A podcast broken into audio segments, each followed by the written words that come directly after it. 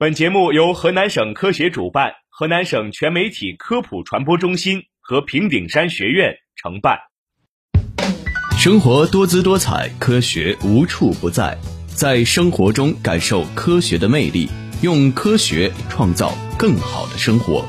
欢迎大家走进科学生活。Got on board westbound 747听众朋友们，大家好，欢迎收听科普之声《科学生活》，我是主持人小雨，我是小柳。小柳，你这刚上直播间，怎么就垂头丧气的？哎，最近吃辣椒吃多了，你看这脸上的痘刚好又冒出来了，你说这急不急人？不对呀，据我了解，辣椒中富含的维生素 C 反而对皮肤很好，而且辣椒素还能够保护我们的胃黏膜。我猜啊。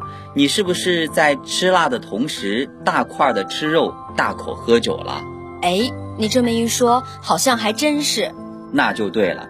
其实长痘不一定是吃辣导致的，通常我们在吃辣的同时，往往会大块的吃肉、大口喝酒或者冷饮，而高脂高糖的食物被证实会破坏我们的激素平衡，刺激皮脂腺分泌，堵塞毛孔，导致痘痘出现。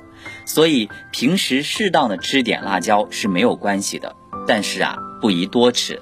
哦，我明白了，那我还是下了直播间之后多喝点水吧。我听说多喝水能排毒养颜，对祛痘有很大的好处呢。我距离大家所说的每天要喝足八杯水还差三杯呢。等等，你又错了。我们都知道，由于宣传及传播的广泛。很多人都听说过每天要喝足八杯水的说法，但其实除了正常饮水，我们每天还会从食物中摄取大量的水，所以对于一般人而言，不需要刻意的喝八杯水。而喝水量与我们的气候、运动强度、自身体质相关，温度越高，运动越多，喝水量也就需要增加。所以不要简单而盲目的把自己的饮水量框定在八杯。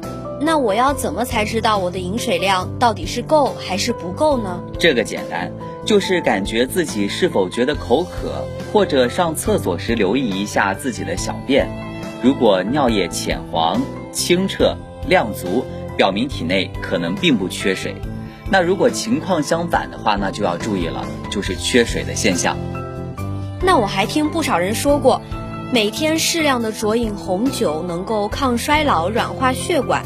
据说原因是红酒中富含白藜芦醇、花青素等，这个说法总是对的吧？这个说法也不对，因为红酒中所含的这些营养素少之又少，基本上起不到作用。针对于喝酒呢，有些人觉得浓茶能解酒，有提神醒脑的功效，茶中的茶多酚还能够起到保护肝脏的作用。哎，终于被我抓到你的错误了。其实呀，浓茶不但不能解酒，其蕴含的茶多酚反而会加重醉酒。因为呢，茶碱的强利尿功能会使还没有来得及氧化的酒精过早的进入肾脏，在酒精和茶碱的双重作用下，反而会进一步的损害肾功能。专家表示呀，真正有效的解酒药其实并不存在的。那在我们的日常生活当中，吃不完的剩菜剩饭需要放进冰箱。我们也知道，在小的时候，爸妈都告诉我们，饭菜一定要放凉了以后才能够放进冰箱。这一个说法对不对呢？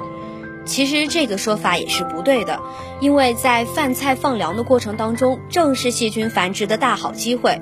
我们一般都是在吃完饭后才会去打包食物，这时候食物的温度已经降低了很多，只要不是太烫，就可以直接放进冰箱了。